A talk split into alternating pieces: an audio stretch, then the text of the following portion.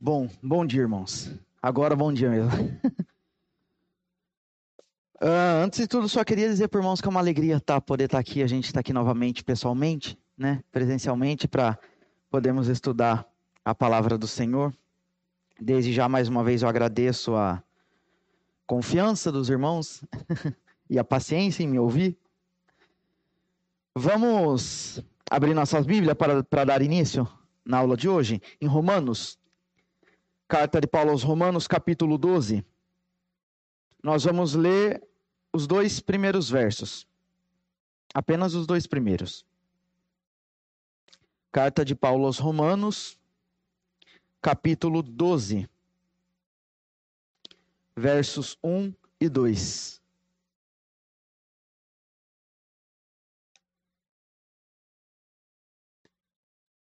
Romanos, capítulo 12, versos 1 e 2 diz assim: Rogo-vos, pois, irmãos, pelas misericórdias de Deus, que apresenteis o vosso corpo por sacrifício vivo, santo e agradável a Deus, que é o vosso culto racional. E não vos conformeis com esse século, mas transformai-vos pela renovação da vossa mente, para que experimenteis qual seja a boa, agradável e perfeita vontade de Deus. Vamos mais uma vez ter mais um momento de oração, irmãos. Senhor, santo, santo, santo é o teu nome, Pai. Nós, mais uma vez, na tua presença, nós agradecemos ao Senhor pela oportunidade que o Senhor nos dá de estar aqui na tua casa hoje, nos debruçarmos na tua palavra e assim aprendemos mais dela e do que o Senhor requer de nós, para que assim nós venhamos apresentar uma vida que glorifique o teu nome, Pai. Senhor, nós viemos te pedir mais uma vez que o Senhor nos abençoe, que o Senhor nos instrua, nos direcione e te pedimos, Pai, que todo empecilho que possa ocorrer na nossa mente, que possa nos distrair do foco que é a tua palavra, que o Senhor permita que isso não atrapalhe o entendimento, Pai. Que a nossa mente, que os nossos corações sejam como a nossa irmã orou, já terra fértil e que a tua palavra frutifique na nossa vida, que o evangelho pregado frutifique por meio das nossas ações. Que tudo seja somente e tão somente para a tua glória, Pai. Em nome de Jesus é o que nós te pedimos, de modo dependente, porque o Senhor sabe que nós dependemos de ti. E desde já nós também te agradecemos por absolutamente tudo. Em nome de Jesus, Pai. Amém. Irmãos, esses dois versos, eles são uma espécie de, de introdução da parte prática da carta dos Corin... Ah, da carta aos Romanos. Paulo, ele passa do capítulo 1 até o capítulo 11 explicando sobre o evangelho. Então, uh, a partir do capítulo 12, ele começa a falar como que a gente coloca em prática todas as verdades que foram, que foram ditas por meio dos 11 primeiros capítulos, vamos falar assim. É como se ele dissesse assim: Olha, Deus fez tudo isso por vocês. E agora é a sua vez de responder a tudo isso, de retribuir. Uh, agora vocês fazem dessa forma. Deus fez isso para vocês e agora vocês fazem dessa outra forma que seja uma resposta coerente, adequada ao que Deus fez. Então ele começa esses dois primeiros uh, versos, ele fala sobre apresentar o corpo por sacrifício vivo, santo e agradável a Deus.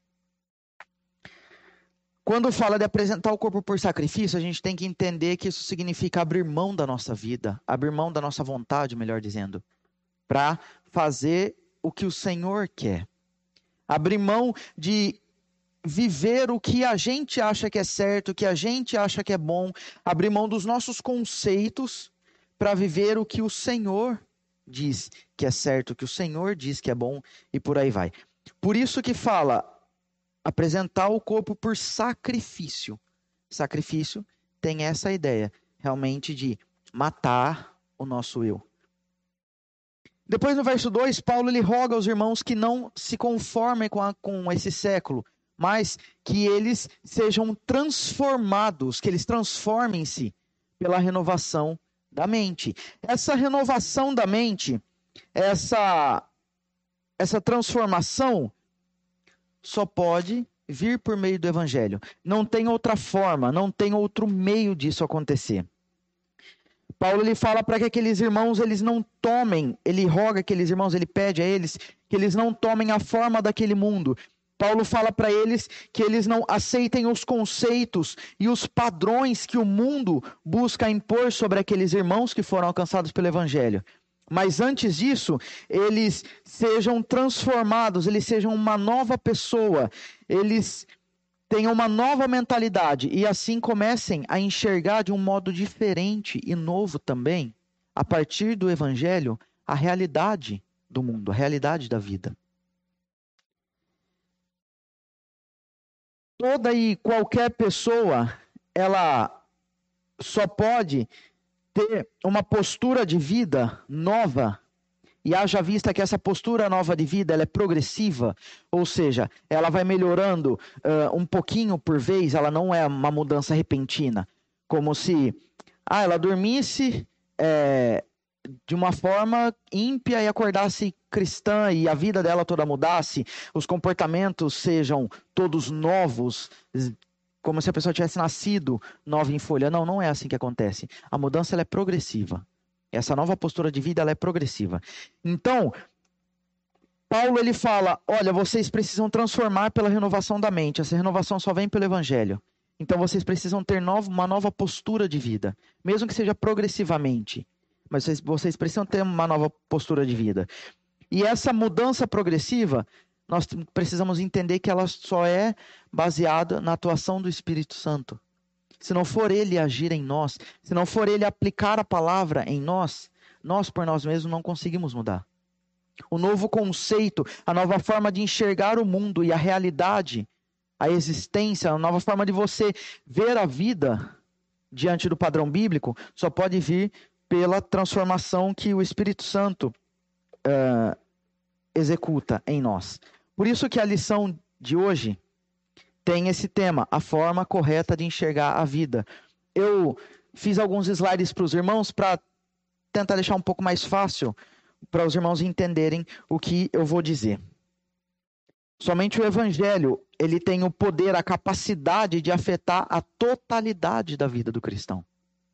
O evangelho, ele não tem essa essa característica de ser pontual ou de nos influenciar somente nessa parte da vida, somente na outra. Não, o evangelho ele influencia a totalidade. Ele afeta, ele atinge a totalidade da nossa vida.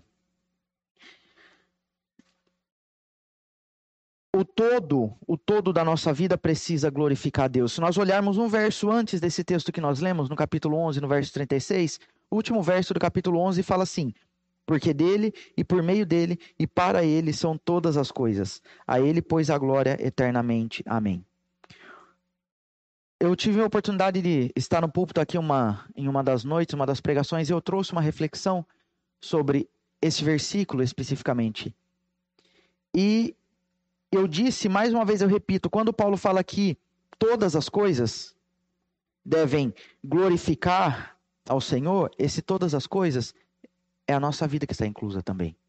Nossa vida está no meio dessa todas as coisas. Então, o todo da nossa vida deve glorificar Deus. Não existe vida cristã nesta ou naquela parte especificamente. Uma, uma autora cristã, ela, no, em um dos livros dela, ela escreveu assim: pensar cristamente significa compreender que o cristianismo tem a verdade sobre o todo da realidade uma perspectiva para interpretar todos os assuntos da vida. Porque o cristianismo tem essa, essa somente o cristianismo tem essa capacidade, vamos falar assim. Porque ele está baseado em Deus. Deus, ele é o único ser eterno, único, e consequentemente o nosso criador. Gênesis 1:1 fala: "No princípio criou Deus os céus e a terra, no princípio no começo de toda a existência, de tudo, de tudo. E como se não bastasse apenas isso, se nós formos lá para o Salmo 90, no verso 2, Moisés fala assim: antes que os montes nascessem, se formassem o mundo e a terra, de eternidade a eternidade, tu és Deus. Ou seja, desde a eternidade. Moisés, quando ele escreve, esse mesmo Moisés que escreve, que escreve o Salmo 90, quando ele começa a escrever Gênesis, ele fala no princípio. Aí no Salmo 90 ele volta um, antes do princípio, ele fala desde a eternidade. Deus é, Deus existe. Então, por ele ser único e eterno, somente ele tem o poder e o direito de ditar a regra de todas as coisas. Eu já disse isso aqui uh, em uma outra oportunidade, e eu continuo afirmando isso. Somente Deus tem o poder de ditar a regra de todas as coisas. Só ele, somente Ele é capaz de determinar a realidade de tudo, de tudo o que é finito, de tudo o que é passageiro, de tudo o que é criado. Só ele tem essa capacidade de determinar. As verdades absolutas que ele mesmo determinou não são reveladas todas em sua palavra. Não tem outro meio que Deus nos direciona, não tem outro meio pelo qual ele nos diz como nós devemos enxergar a realidade da nossa vida, a totalidade da nossa vida. A Bíblia, ela é o único, a única regra de fé e prática. É o único lugar onde nós podemos compreender do modo exato e firme toda a existência. Por isso que eu coloquei essa, essa citação dessa autora, da Nancy Percy. Ela fala isso, pensar cristamente. Ou seja, o que significa pensar cristamente? É ter um pensamento cristão. O que é isso? baseado na palavra. Indiretamente, ela está falando que somente a palavra de Deus tem a capacidade de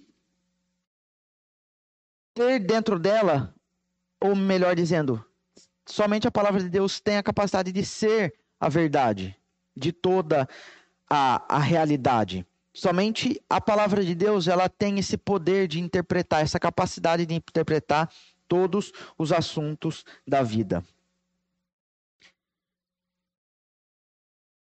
Se a pessoa não tem a palavra de Deus como base, se ela não tem a Bíblia como fundamento da sua forma de enxergar a vida, da sua cosmovisão, ela vai estar tá tendo uma cosmovisão errada. Ela vai estar conceituando as coisas de forma incorreta. Agora, o que é cosmovisão? Talvez uh, os irmãos aqui, alguns saibam, alguns não saibam. Talvez quem acompanha em casa, quem está vendo a transmissão, talvez quem vai ouvir depois, isso seja lá por qualquer mídia social, não saiba o que é cosmovisão. Então, de uma maneira bem rápida, eu só vou explicar nesse momento o que significa essa palavra cosmovisão. Cosmovisão, ela tem essa palavra, ela tem uma origem alemã que tem esse essa pronúncia esquisita que eu não vou tentar falar que eu não sei. e só que significa literalmente forma de enxergar o mundo, modo de enxergar o mundo. Então, cosmovisão não é nada mais, nada menos do que a, o modo que você enxerga o mundo, o modo que você entende toda a existência. De uma forma um pouco mais completa, novamente essa essa autora, num outro livro dela, juntamente com esse, com esse outro autor, Charles Colson, ele, eles dizem de uma forma um pouco mais completa que a cosmovisão é a soma total de todas as suas crenças sobre o mundo o conjunto de tudo o que dirige suas decisões e vida diária. Isso significa o quê? Que tudo que nós fazemos tem um porquê. Tudo que nós fazemos, todas as nossas decisões têm um motivo, tem um porquê a gente fazer isso. E esse porquê é direcionado pela nossa cosmovisão. É governado, digamos assim, pela forma como nós definimos a existência. Isso é extremamente importante para nós, para nós entendermos. Porque, dependendo da forma com que nós enxergamos o mundo, dependendo da forma como nós enxergamos toda a realidade, Isso vai definir diretamente em como nós agimos, em como nós, em como nós respondemos aquilo que nos é perguntado, aquilo que nos é uh, indagado. Para ficar de uma forma mais prática, mais didática, vamos falar assim, vamos pensar que cosmovisão é simplesmente isso, a forma de enxergar o mundo.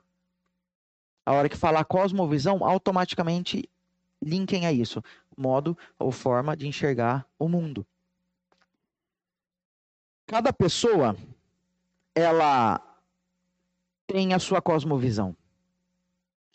E como eu disse, isso afeta diretamente em como ela entende a realidade, como ela responde a tudo isso. O mundo como nós enxergamos o que acontece na nossa cidade, no nosso estado, na nossa nação, no mundo todo, ou uh, o que acontece no meio da nossa família, o que acontece no nosso trabalho, nos nossos estudos, ou até simplesmente numa roda de amigos, né, quando a gente está de modo informal, tudo o que acontece, nós, a forma com que nós agimos diante dessas situações, reflete qual é a nossa cosmovisão. Eu vou dar um exemplo bem extremo, extremo para os irmãos uh, entenderem o que eu quero dizer. Existem vários bailes funk, por exemplo. Se nós formos num baile funk, lá nós vamos encontrar várias pessoas que têm várias posturas que não são condizentes com o evangelho. E por que eu falo isso? Porque a cosmovisão delas, a forma delas enxergarem a existência é diferente da nossa. O, o ambiente de um baile funk é, graças a Deus, é totalmente diferente do meio o qual nós convivemos, o qual é a nossa a nossa realidade. Porque nós enxergamos a vida de um modo diferente. Nós enxergamos a vida de uma forma pautada na palavra do Senhor. E a palavra do Senhor diz para nós andarmos de modo digno de alguém que foi alcançado por esse evangelho, que Paulo fala aqui em Romanos. E aquela postura de vida que existe no baile funk não é um modo digno de cristão. Não é um modo de agir digno de alguém que foi alcançado pelo evangelho. Eu só estou dando esse exemplo para os irmãos entenderem um exemplo um pouco extremista, mas para os irmãos entenderem como influencia a forma com que nós enxergamos a vida. Como influencia a forma com que nós enxergamos quem nós somos, como o mundo é, vive e por aí vai. Cada pessoa ela tem a sua cosmovisão. Cada, um, cada pessoa ela tem a sua forma particular que é fruto do que ela passou na vida, de certa forma, Cada um tem o seu modo de enxergar a realidade. Talvez exista alguns pontos, existam algum, alguns pontos de contato entre a nossa cosmovisão e a cosmovisão secular em alguma coisa, talvez até exista. Mas, no geral, é diferente. E muitas das vezes, se não todas elas, quando nós temos uma conce um conceito que vai de acordo com o mundo e contra a palavra de Deus, isso precisa ser mudado. Isso precisa ser transformado.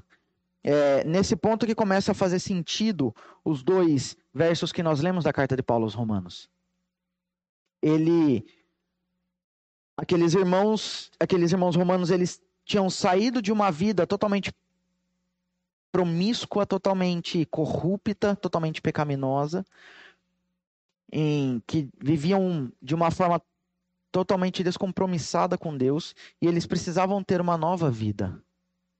E Paulo, compreendendo isso, ele escreve que não era para eles tomarem a forma desse século, ou seja, não era para eles andarem do jeito que o mundo queria, mas eram para eles serem transformados pela renovação da mente. Por que renovação da mente? Porque tudo o que nós fazemos antes passa pela nossa mente automático isso. Então, a gente precisa primeiro entender quem nós somos, entender, se é que eu posso falar assim, quem o mundo é, entender quem nós, o que nós precisamos fazer para responder ao mundo, para que assim nós possamos agir da maneira correta. O, a vida do, do homem ímpio ela é moldada segundo o seu próprio coração. A vida dele, do homem ímpio, é totalmente descompromissada com Deus e, consequentemente, acaba sendo compromissada apenas com o pecado. Uh, como eu disse, eu coloquei um desenho para os irmãos entenderem. O que bate o martelo, o que dá a ordem, o que fala é assim para o homem ímpio, é o coração dele. Não é a palavra de Deus.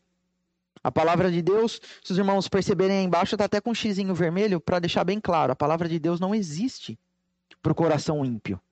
O que existe é o que ele mesmo diz. Uh, Carl Truman, eu acredito que seja assim o nome dele, que se pronuncie, ele escreveu um livro que chama Imperativo Confessional. E ele no livro ele diz isso que está escrito, que eu vou ler para os irmãos para ficar mais fácil. Não sei se os irmãos estão conseguindo ler lá. Também observamos um tipo de misticismo e pragmatismo no anti-autoritarismo, em que o foco da autoridade é, em último nível, não a instituição externa ou o conjunto de conhecimento, mas o ser interno da pessoa. Se isso, entre aspas, é verdade para mim, entre aspas também, porque sei disso em meu coração, então adivinhe.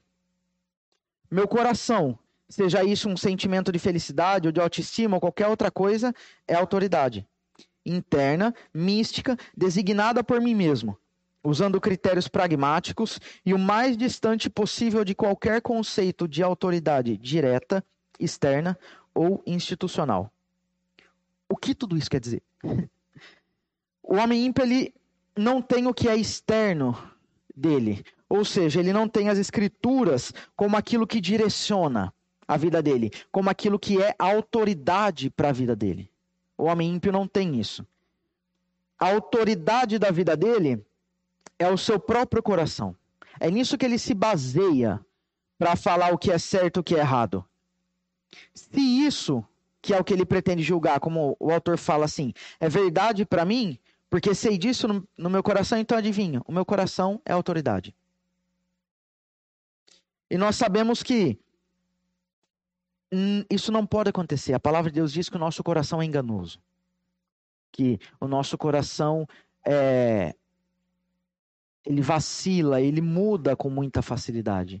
A gente não pode confiar no nosso coração, porque o nosso coração hoje sente que isso é ver, que isso é bom, ou hoje o coração sabe que isso é bom e amanhã ele pode não sentir mais, ele pode não saber mais. Porque o coração nosso, ele tem infelizmente por conta do pecado, ele tem a característica de querer se moldar conforme a, o que acontece na nossa vida. Isso, segundo esse autor, esse autor, o Carl Truman, ele fala que isso é místico, é pragmático, ou seja, não é bíblico. Não é bíblico. Isso não glorifica a Deus, isso não não honra o Senhor, que é o motivo principal da nossa vida. A primeira, a primeira pergunta do nosso, do nosso catecismo fala o quê? Qual o fim último do homem? Qual o principal fim do homem? Qual é o objetivo maior da vida do ser humano? Glorificar a Deus e gozá-lo para sempre. Essa é a resposta. Glorificar a Deus. Se nós, se nós estamos nos baseando em algo místico, pragmático, que não é bíblico, nós não estamos glorificando a Deus.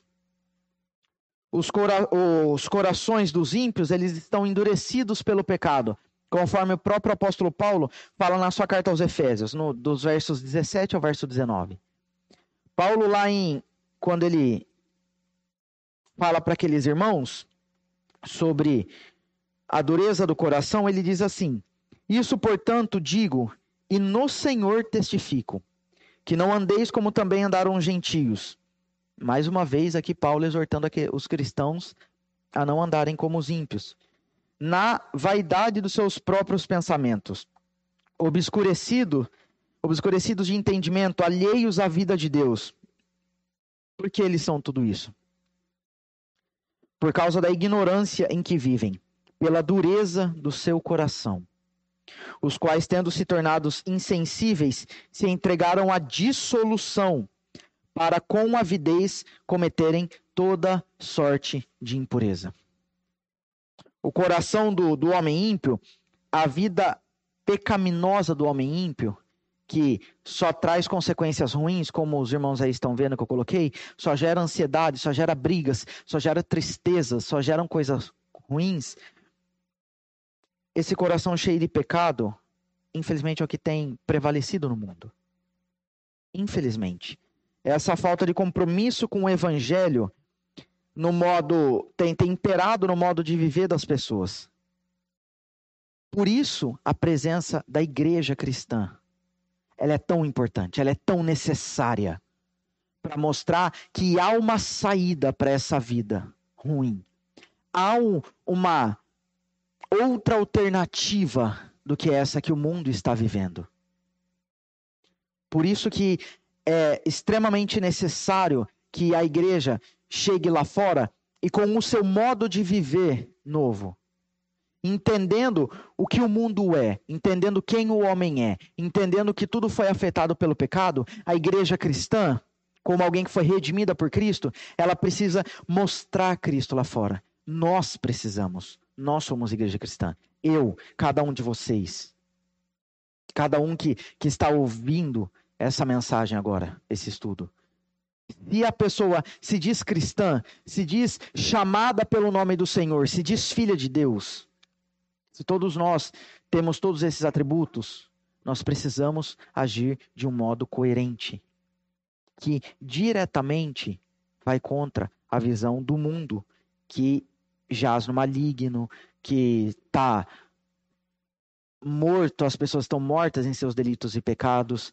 Somente o Senhor para vivificar essas pessoas. E nós precisamos mostrar Jesus para elas.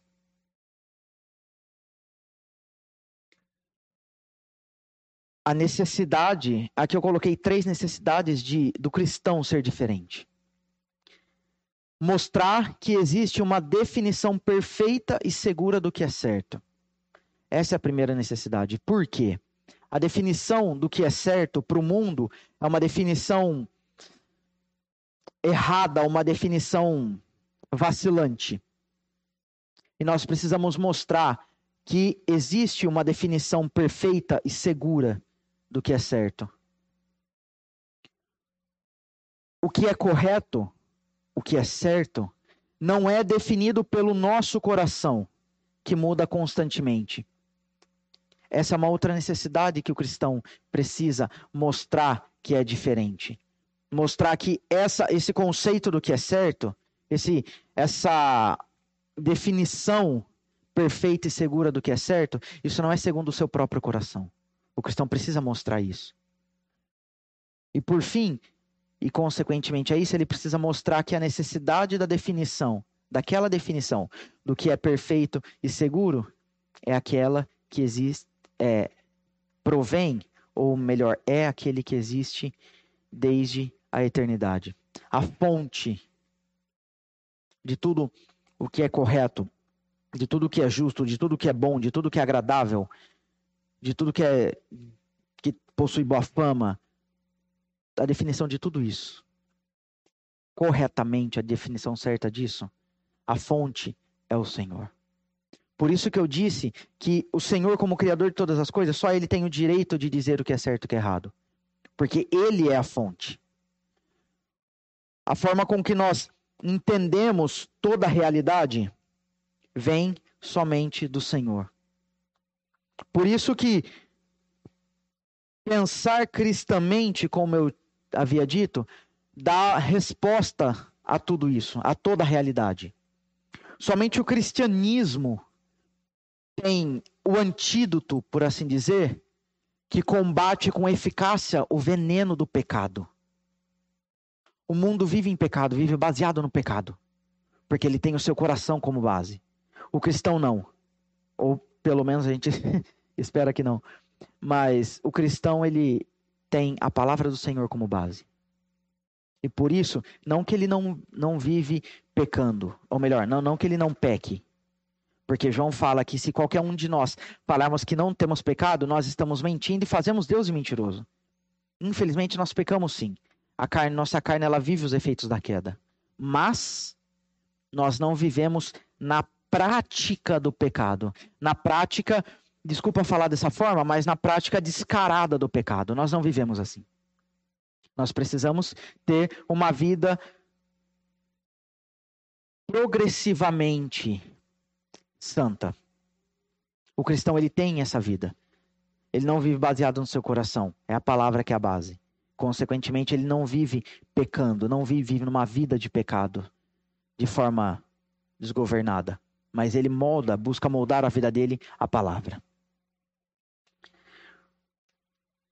O cristianismo, somente ele, como eu disse, ele tem esse antídoto para um veneno chamado pecado. E que antídoto é esse que o cristianismo possui? É Jesus Cristo. Somente o Senhor Jesus, ele possui esse poder de acabar com o pecado. João Batista, ele quando ele deu testemunho do Senhor Jesus no primeiro capítulo do Evangelho de João, quando ele deu testemunho de Jesus, ele falou o seguinte: no, no verso 29. Eis o Cordeiro de Deus que tira o pecado do mundo. No verso 30, ele continua dizendo: É este a favor de quem eu disse: Após mim vem um varão que tem a primazia, porque já existia antes de mim. Jesus, ele foi é, o assunto de João Batista. João Batista falava de Jesus, anunciava Jesus como redentor, como alguém que vai acabar com o problema do pecado. E quando ele, quando Jesus aparece, ele fala assim: Eis o Cordeiro de Deus que tira o pecado do mundo. Era esse aí que eu estava falando. Era esse homem que eu estava querendo falar para vocês, que eu estava querendo expor para vocês, que eu busquei expor todo esse tempo. É ele que tira o pecado do mundo. Ele é o Cordeiro de Deus. Somente o Senhor Jesus tem esse poder de acabar com o pecado do mundo. A transformação progressiva de uma pessoa, a transformação que a pessoa, a, a melhora progressiva de uma pessoa, só é possível por meio do evangelho. Essa melhora progressiva ela é fruto da mente renovada, que Paulo diz lá em Romanos 12, 2. E isso só é essa transformação, essa renovação da mente, ela só é possível por meio do evangelho, não tem outra forma. Somente a ação do Espírito Santo traz luz, ver, traz luz dessas verdades ao nosso coração e aplica essas verdades à nossa vida. De um modo eficaz, de um modo coerente e somente no poder do Espírito Santo que nós conseguimos agir de um modo digno, coerente de um filho de Deus. É somente pelo agir do Espírito Santo que nós podemos ter uma nova visão de vida, uma nova forma de enxergar o mundo. Somente pela ação do Espírito Santo, a nossa cosmovisão ela é mudada. Somente pela ação do Espírito Santo de Deus, a nossa forma de ver a vida passa de ser uma forma mundana para uma forma bíblica, cristã. Somente Ele consegue fazer, somente Ele tem o poder de mudar a nossa mente dessa forma. Sobre o cristianismo, como eu disse que o cristianismo tem essa esse antídoto o Dr. Emerson Maia, ele fala que o cristianismo tem um conteúdo para ser. Agora que eu vi que o conteúdo está sem acento, desculpa. o cristianismo tem um conteúdo para ser acreditado e uma visão de mundo a ser adquirida. Somente o cristianismo tem essa capacidade de ter um conteúdo para ser acreditado e uma visão de mundo a ser adquirida. isso diretamente afeta as nossas ações. As nossas ações, a forma como nós respondemos ao mundo é de extrema importância. Por quê? Essas são, são as nossas ações que definem qual a nossa cosmovisão. Qual é o modo de nós enxergarmos a realidade. A nossa cosmovisão, ela deixa claro o quão compromissados com o evangelho nós somos. Se nós somos muito ou se nós somos pouco compromissados com o evangelho. Como eu disse, a falta de, de compromisso com o evangelho é o que tem imperado no mundo. A falta de compromisso com Deus é o que tem feito o homem agir cada dia mais pior, de uma forma cada dia mais reprovável. O cristão, ele é totalmente diferente, ou pelo menos tem que ser totalmente diferente disso. E por que eu falo que o cristão tem que ser? Eu falo que é, depois eu falo pelo menos ele tem que ser. Porque infelizmente nós vemos aí fora muitas pessoas que se dizem cristãs e são cristãs só de boca. Elas não são cristãs de coração. Elas não são cristãs de, de mente. Elas não entenderam o que é o Evangelho. Elas não são cristãs de fato. Infelizmente, nós temos muito, muito isso.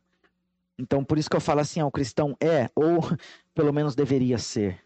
Porque, infelizmente, muitas pessoas que se dizem cristãs têm envergonhado o nome do Senhor. E nós, isso, além de ser uma tristeza, também é um alerta para nós. Porque a palavra do Senhor fala: aquele que está de pé, cuide para que não caia. Então, nós temos que olhar essas pessoas, clamar ao Senhor por misericórdia sobre a vida delas que o Senhor haja com justiça e nós tomarmos cuidado para que nós não sigamos o mesmo caminho. Mas voltando, o cristão ele tem a, a vida dele pautada na palavra. Ele não tem outra forma de vida. Se tira a palavra, se tira o evangelho da vida do cristão, a forma dele enxergar o mundo fica toda turva, toda embaçada é, se eu tirar o óculos, foi até engraçado essa semana no, no seminário, que eu tava com o celular assim, eu fui jantar e eu, eu vivo de óculos, mas eu tinha acabado de tomar banho, eu tirei o óculos e fui jantar. Aí eu levei o celular assim, eu peguei o celular e eu sempre tirei sarro e hoje chegou a minha vez de passar por isso. Eu tenho dificuldade para enxergar de perto, por isso que eu uso óculos. Meu óculos é para eu ler. E como eu tava sem ele, eu peguei o celular e fiz assim dei aquela esticada, dei aquele zoom, o braço ficou meio pequeno. Aí eu, os meninos lá tiraram sarro de mim, enfim.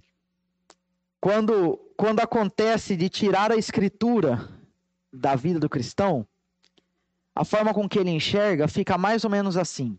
Fica turva, fica embaçado, ele não consegue enxergar de modo correto. Ele precisa, o cristão ele precisa de um óculos para enxergar corretamente a realidade. E esse óculos é a palavra de Deus. É como se existisse todas as coisas, está tudo embaçado, aí vem a palavra de Deus, é colocado, os nossos olhos, a gente consegue enxergar. Né? Os nossos olhos são, digamos assim, né, usando nesse contexto, são abertos e a gente pá, consegue enxergar tudo legal.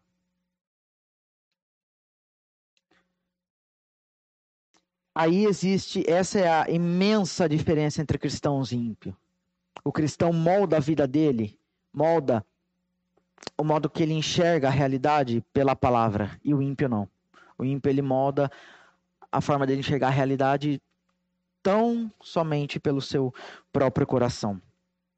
Por isso que nós como cristãos precisamos, nós necessitamos, nós dependemos conhecer a palavra.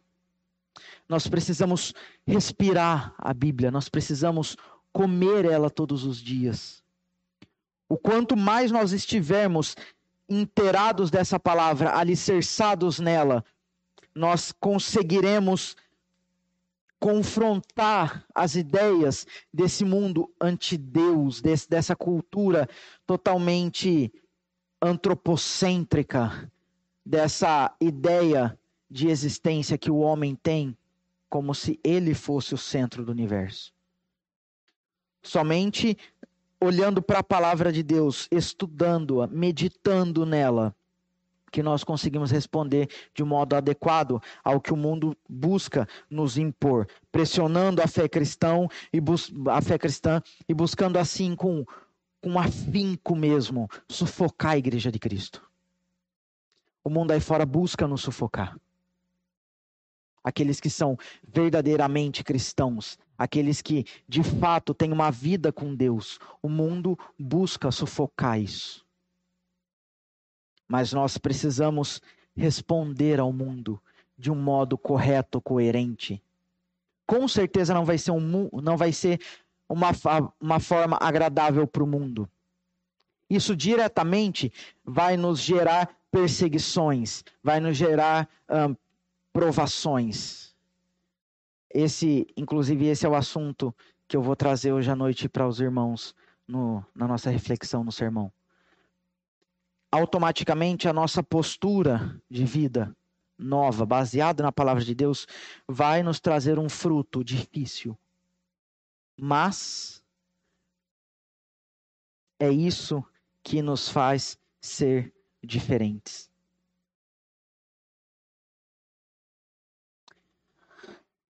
Opa. A cosmovisão, num geral, ela é constituída de dois tipos de crença que são as crenças chamadas fundamentais ou primárias, né?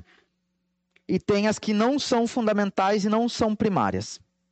Como os irmãos podem ver aí, as crenças fundamentais ou primárias, elas envolvem uh, três, três pontos principais, vamos falar assim, que é o sentido da vida, a moral e a ética.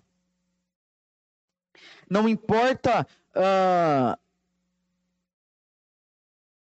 onde você esteja, onde não importa o que nós pensemos, ou melhor, o que nós pensamos, essas crenças elas indicam essas crenças fundamentais, independente de onde nós estamos, independente do, do meio que nós convivemos.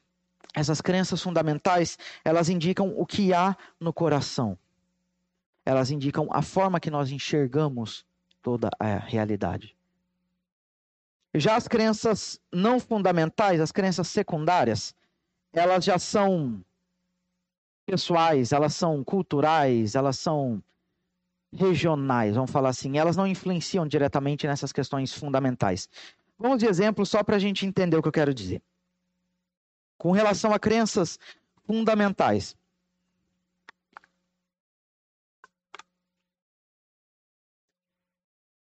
com relação às crenças fundamentais ou primárias, que envolvem o sentido da vida, a moral e a ética. Perguntas não são feitas e a forma com que nós respondemos a essa, essas perguntas definem como nós enxergamos a realidade. Por exemplo, Cristo é Deus ou somente um homem sábio de um tempo antigo? A forma com que nós respondemos isso define quem nós somos. A forma com que nós respondemos isso define diretamente como nós enxergamos a existência. Se Cristo é Deus, nós enxergamos de uma forma.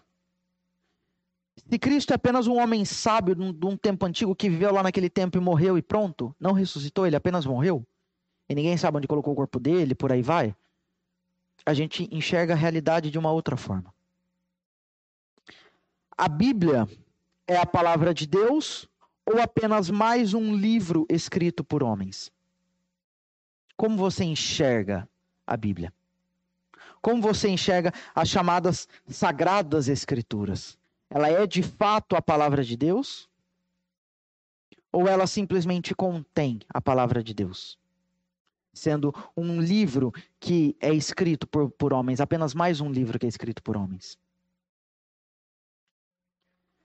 Pedofilia, casamento homofetivo, aborto, isso é certo ou é errado? Como você classifica isso? Todas as coisas, elas foram criadas por Deus ou tudo veio a existir a partir de uma explosão? Vocês estão entendendo? Dependendo da forma que, que vocês respondem, dependendo da forma que nós respondemos a essa pergunta, isso afeta diretamente no conceito que nós temos de mundo, de existência, de realidade. Se nós acreditamos que Deus criou todas as coisas, nós olhamos para a natureza e falamos: olha, Deus que criou. Se nós não acreditamos que Deus criou todas as coisas, nós olhamos para a natureza e falamos: olha, que bonita né? a natureza se desenvolveu legal sozinha dessa forma, né? Tá lindo, olha, parabéns para a Mãe Terra. Parabéns para Gaia, seja lá o nome que as diversas filosofias dão por aí. Se nós entendermos que a Bíblia é a palavra de Deus, automaticamente nós saberemos que Cristo é Deus. Agora, se nós entendemos que a Bíblia contém a palavra de Deus, mas não que ela é de fato, que ela apenas contém, e consequentemente apenas mais um livro escrito por homens e não inspirado por Deus, isso automaticamente resultará num que Cristo ele foi simplesmente um homem sábio do seu tempo. Ou talvez nem isso. Porque se a palavra de Deus ela for um, apenas a, a Bíblia for apenas um livro escrito por homens, quem garante que Jesus existiu? Se nós cremos que a palavra que Deus criou todas as coisas, se nós cremos que a palavra, que a Bíblia é de fato a palavra de Deus, a palavra inspirada, inerrante, a palavra autoritativa, a suficiente palavra de Deus, se nós acreditamos nisso, consequentemente nós acreditamos que Cristo, ele é Deus. E não apenas isso, mas que as verdades nas quais ele fala na, na Bíblia, porque se ele criou, é porque ele é eterno. Se ele é eterno, é ele que dita todas as verdades. E ele revela essas, essas verdades na sua palavra. Por isso que é a palavra de Deus. Se nós acreditamos que a Bíblia de fato é a palavra de Deus, nós entendemos que pedofilia, casamento homoafetivo, aborto é errado. Nós entendemos isso. Por quê? Porque é Deus quem diz isso. Na sua própria palavra. É Ele, como Criador, quem define o que é certo, o que é errado, o que é bom, o que é mal e por aí vai. Esses foram, esses são exemplos de crenças fundamentais ou crenças primárias, por assim dizer. Elas afetam, como eu disse, diretamente a, o sentido da vida, a moral e a ética, diretamente. Agora tem também as crenças não fundamentais ou crenças secundárias, que são, como eu disse, questões pessoais, culturais ou até regionais e que não afetam as crenças fundamentais as crenças primárias. Vou dar alguns exemplos para os irmãos para ficar mais fácil também. Em alguns lugares do Brasil, não há problemas em uma, numa pessoa rejeitar um alimento oferecido pelo dono da casa. Por exemplo, se aqui em São Paulo mesmo, dependendo da casa que nós, que nós vamos, a pessoa, principalmente se a pessoa é uma conhecida nossa, né, de, da vida, assim, companheira da vida, a pessoa vai em casa, a gente oferece, olha, você quer? A pessoa fala, não, obrigado. Beleza, tudo bem, tranquilo. Agora, se a gente for para Minas Gerais e fizer isso, irmãos, vai criar um problema. Porque eu falo isso por experiência própria. Eu fiquei esse, esse mês de janeiro lá em Minas Gerais. Eu só não estou indo para lá todo mês agora por conta de, do, do Covid. Mas Lá é assim. Teve uma vez que eu fiz três visitas. Teve um dia que eu fiz três visitas. Nas três casas eu tive que comer. Porque eu falei não em uma delas assim, mas eu falei um não meio disfarçado. É, obrigado, eu tô. Nossa, a pessoa ficou super chateada. Daí eu falei, poxa, deixa eu comer, né? Aí eu tive que comer nas três casas. Saí depois da terceira, né? Enfim. Com a barriga explodindo, quase que nem andando, rolando, mas tudo bem a gente comeu nas três casas. A gente não pode fazer desfeita, né? Se a pessoa entende que é desfeita, se entende que é desrespeitoso, a gente respeita. Então, em alguns lugares do Brasil, rejeitar comida dentro da casa, dentro oferecida pelo anfitrião, vamos falar assim, não tem problema. Mas em alguns outros lugares do mesmo país tem. Isso é uma questão regional. Se nós formos para o Camboja, que é um país lá do Sudeste Asiático, talvez nem todos conheçam, mas ele existe. Se nós formos para o Camboja, darmos uma gorjeta para o garçom lá é ofensivo para ele. Aqui não, aqui, quanto mais se der para o garçom, o garçom fala: oh, tem mais? Lá não. Lá, se você der.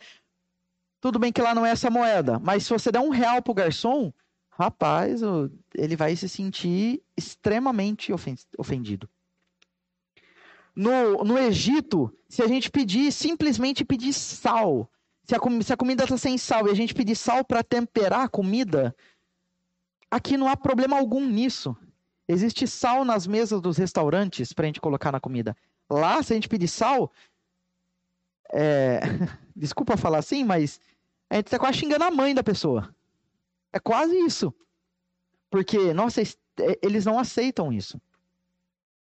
Só dando um último exemplo dessa questão de criança não fundamental, se a gente for na China, os casamentos lá, para o homem mostrar que ele é um bom marido, um maridão mesmo, ele tem que pegar a noiva, colocar ela no colo. Eu não faria isso, mas tudo bem. Ele tem que pegar ela no colo e andar sob, em cima de brasas incandescentes, descalço, detalhe, para provar que ele é um bom marido. Gente, é, isso é impensado, mas tudo bem, é, é, é cultural, é como eu disse, é, é, coisa cultural, é coisa regional, é coisa que não afeta, são questões que não afetam as crenças fundamentais. Se a pessoa ela ela vai colocar sal ou não na comida, se a pessoa aceita isso ou não, se a pessoa aceita comida ou não como visita, não muda quem Deus é. Não muda o que a palavra de Deus é, não muda as verdades que Deus fala. Esses são, esses foram alguns exemplos de crenças primárias, fundamentais ou crenças secundárias não fundamentais. As crenças primárias, como eu disse, elas afetam o sentido da vida, a moral e a ética. As crenças secundárias não.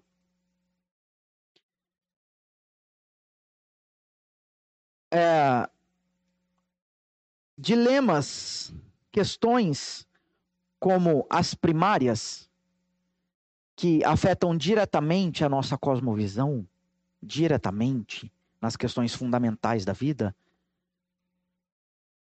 no, a, o posicionamento que nós temos referente a essas questões, elas afetam diretamente como que nós, a forma com que nós enxergamos a realidade. Existem algumas pessoas que acreditam que o homem nasce como uma espécie de folha em branco.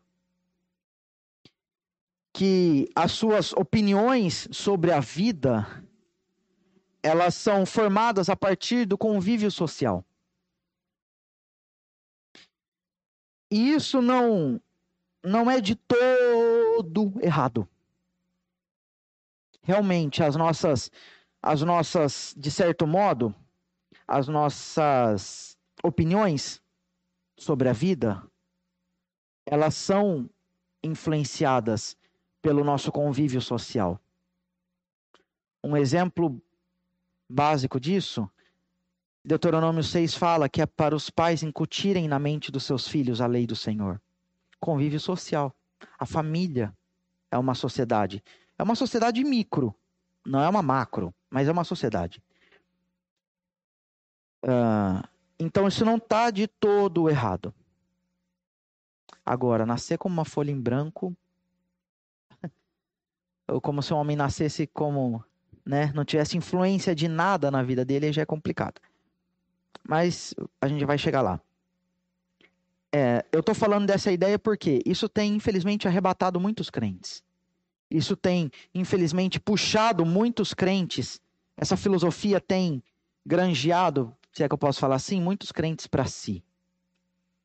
Por trás dessa, dessa ideia, e até de uma certa forma tentadora, existe uma outra crença errada que é a seguinte: se você tirar a pessoa do convívio social que ela que ela tem, ela vai mudar a forma de enxergar a vida ela vai mudar quem ela é. E principalmente, ela vai mudar uh, o seu comportamento.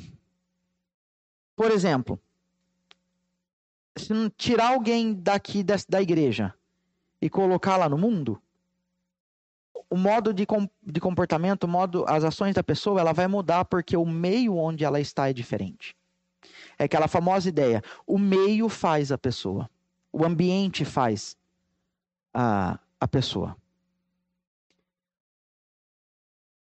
Essas duas ideias, é, infelizmente, tem muito, muitos cristãos que têm aceitado isso e têm afirmado, concordado com isso. Mas nós não podemos concordar porque, primeiro, nós não somos uma folha como uma folha em branco, livre de influências.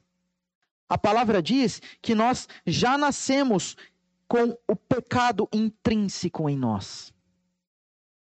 Nós já nascemos debaixo de iniquidade. Infelizmente, eu já disse e mais uma vez eu repito, nós sofremos os efeitos da queda. Nós sofremos, nós temos nessa carne, nós temos o pecado entranhado nela. Infelizmente. Isso desde o nosso nascimento. Essa história de que a criança, quando ela nasce, ela é pura, que ela não tem influência de mal nenhum na vida dela, desculpe, irmãos, é mentira.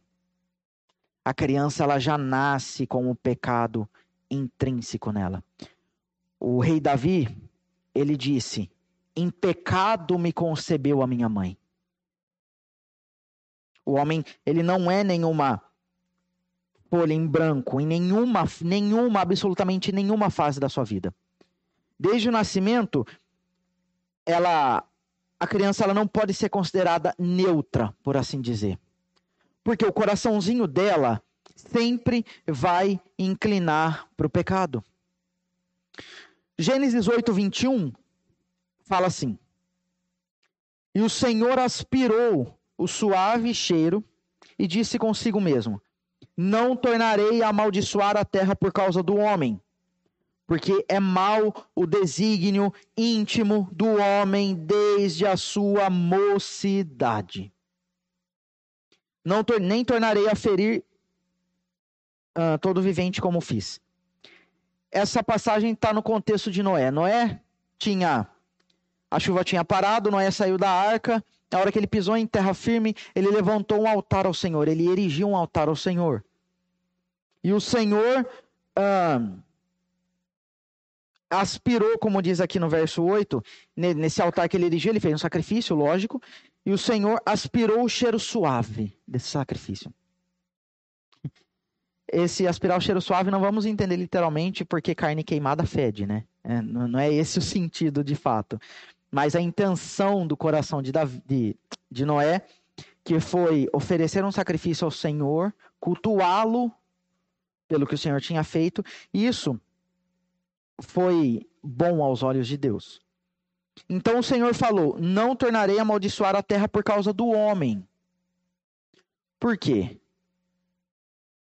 Existe um problema intrínseco no homem chamado pecado.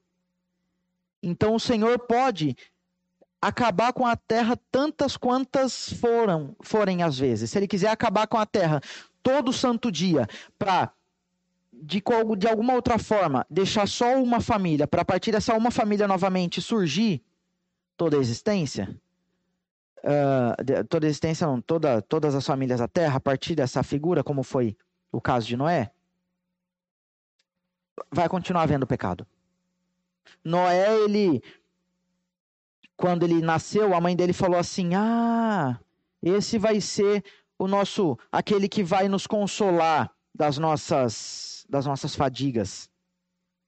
Quando, quando Noé nasceu, deixa eu só achar aqui para falar o texto melhor para os irmãos. Um, aqui, capítulo. Capítulo, capítulo. Ô Senhor. Enfim, me perdoem de eu citar e não lembrar a referência aqui não achar, mas realmente aconteceu isso. Quando Noé nasceu, a mãe de Noé falou assim: Olha, o Senhor vai nos livrar de todo o nosso. Se alguém achar aí, quiser achar e puder me falar, eu agradeço. O Senhor vai nos livrar de todo o pesar que existe sobre nós, enfim. Porque quando em Gênesis 3,15 Deus fez a, a promessa para Eva de que dela sairia o, aquele que esmagaria a cabeça da serpente, que sairia aquele que iria resolver o problema do, da maldade no mundo e a resolver o problema de todo de toda a complicação que a queda trouxe. Isso foi passado, Eva passou para suas gerações e consequentemente chegou em em Noé e a família de Noé tinha ciência disso. E a mãe de Noé acreditava nessa promessa. Por isso que a mãe de Noé falou isso: olha, ele nasceu e ele vai nos, nos livrar da nossa. de todo esse peso, enfim. Oi? Nossa, obrigado. Vocês são sensacionais. Gênesis 5, 28 e 29. Para não, para deixar claro que eu não falei nada errado. Lameque viveu 180 anos, 180 anos, e dois anos e gerou um filho. Pôs-lhe o nome de Noé, dizendo: Este nos consolará dos nossos trabalhos e das fadigas de nossas mãos, nessa terra que o Senhor amaldiçoou. Então havia crença sobre Noé, sobre Noé de que ele seria. Por quê? Eles acreditavam na promessa. Noé não era. Noé apontou para Cristo. Ele não era o Cristo, mas ele apontou para Cristo. Por que, que eu estou falando tudo isso de Noé? Por conta dessa passagem de Gênesis 8, 21. O Senhor é, trouxe dilúvio sobre a terra, toda a humanidade morreu, exceto Noé e sua família. Então Noé saiu da, da arca, ofereceu um sacrifício ao Senhor, e o Senhor falou: Não tornarei a amaldiçoar a terra, porque não vale a pena. Não, não, não é isso que vai resolver. Não vai ser a minha destruição que vai resolver o problema do pecado na terra. Porque é mal o desígnio íntimo do homem desde a sua mocidade. A gente estava falando de com relação à criança não nascer pura, como muitos falam. Essa mocidade, talvez algum, alguém possa falar assim: ah, Fernando, mas aqui está escrito mocidade, desde a sua mocidade. Então, até a mocidade, tudo bem. Uh, o original não é mocidade de moço, de rapaz, pessoa grande. Existem, alguma, existem algumas versões que trazem essa, essa palavra mocidade como desde a sua meninice, desde a sua infância. Então, isso nós podemos compreender como desde o nascimento. A infância compreende desde o nascimento até alguma idade determinada, na qual uh, depois é classificado, o judeu é classificado como adulto. Desde a sua infância, desde a sua meninice, desde a sua mocidade. Então, o intuito, a inclinação do coração do homem, ela é má desde a sua meninice, desde quando ele nasceu. Por causa do pecado, a natureza sempre vai ter essa inclinação para a maldade. Se não for a graça de Deus agir, o homem sempre vai ser governado uh, para o mal. E como essa graça de Deus ela age? O sinal que eu ouvi foi o primeiro? Tá, obrigado. Então ainda tem até o segundo, né? Obrigado. eu estou terminando. Uh, somente por meio do evangelho, no qual essa graça do Senhor é exposta, que nós temos um modo de enxergar a vida e consequente as nossas ações transformadas. Eu coloquei aqui no slide. O evangelho é exposto a graça do Senhor é exposta, o Espírito Santo age hum, quebrando, tá, irmãos? Quebrando, gente, nossa. Age quebrando a dureza do coração do homem, do nosso coração, e a nossa cosmovisão é progressivamente transformada. Por isso que eu coloquei esse coraçãozinho que ele está começando a quebrar. É, essa é a ideia da progressividade da, da ação do Espírito Santo, da Hã? Isso. Essa é a ideia da progressividade da transformação do homem, do coração humano. O nosso coração ele é todo petrificado pelo pecado e a palavra vai sendo exposta, o Espírito Santo vai agindo, ele vai quebrando o coração do homem. Vai tirando o coração de pedra e colocando um coração de carne, usando o profeta. Mas, uh, voltando, é somente o Evangelho que tem esse poder, essa capacidade. Melhor dizendo, somente o Espírito Santo, por meio do Evangelho, por meio da exposição da palavra do Senhor, somente Ele tem o poder de transformar o nosso coração e, consequentemente, a nossa visão e as nossas ações. Assim, a nossa cosmovisão, ela vai deixando de ser humana, humanista, e passa a ser uma, uma cosmovisão bíblica cristã. Vocês entendem a necessidade da cosmovisão? Vocês entendem a necessidade da a importância de nós entendermos o que essa palavra cosmovisão significa? É muito importante nós entendermos cosmovisão, porque a partir do entendimento da, de cosmovisão, nós vamos entender o que é a cultura que nós estamos vivendo, na qual nós estamos inseridos. Porque a cultura, ela diretamente é um reflexo da cosmovisão.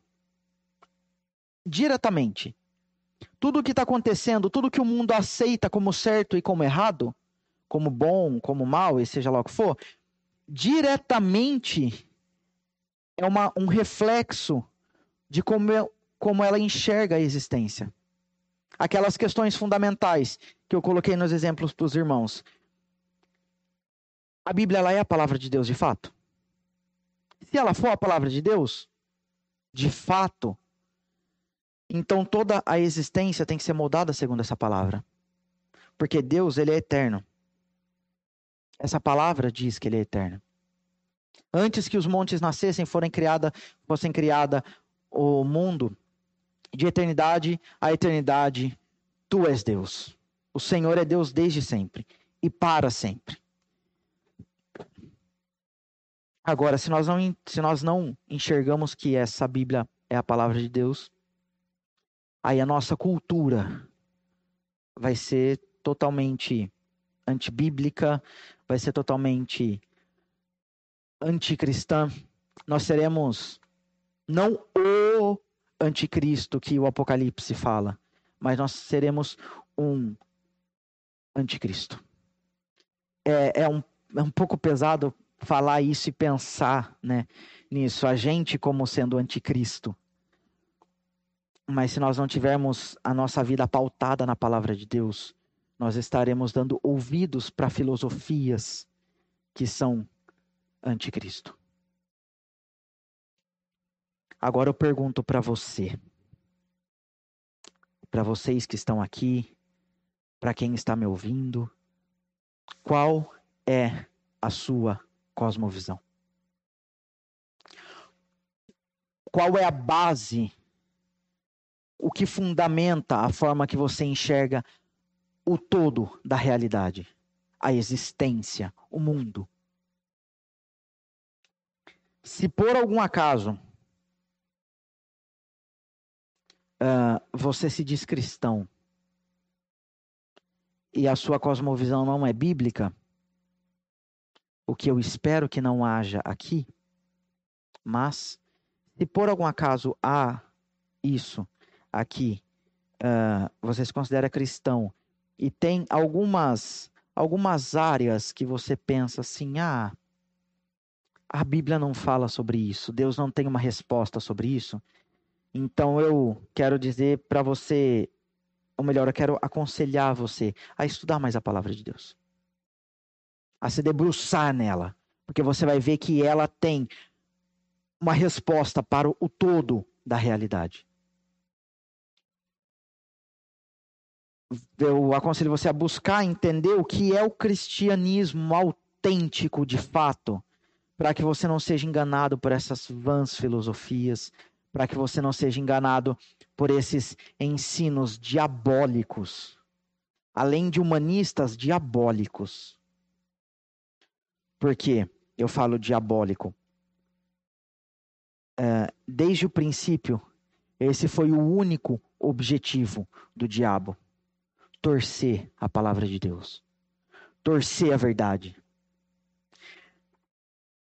Desde o primeiro ato dele, depois da criação, ele fez isso. Ele chegou para Eva e torceu o que Deus disse. Ele torceu a verdade. Ele torce de uma forma que pode aparentar que é boa, pode aparentar que é certa, mas não é. Ele torce de, uma, de um modo que deturpa completamente, completamente o que Deus diz. Então, irmãos, debrucem nessa palavra. Acordem com ela. Comam com ela, durmam com ela. Por favor. Deuteronômio 6 fala para os pais ensinarem os seus filhos as palavras contidas nessa lei.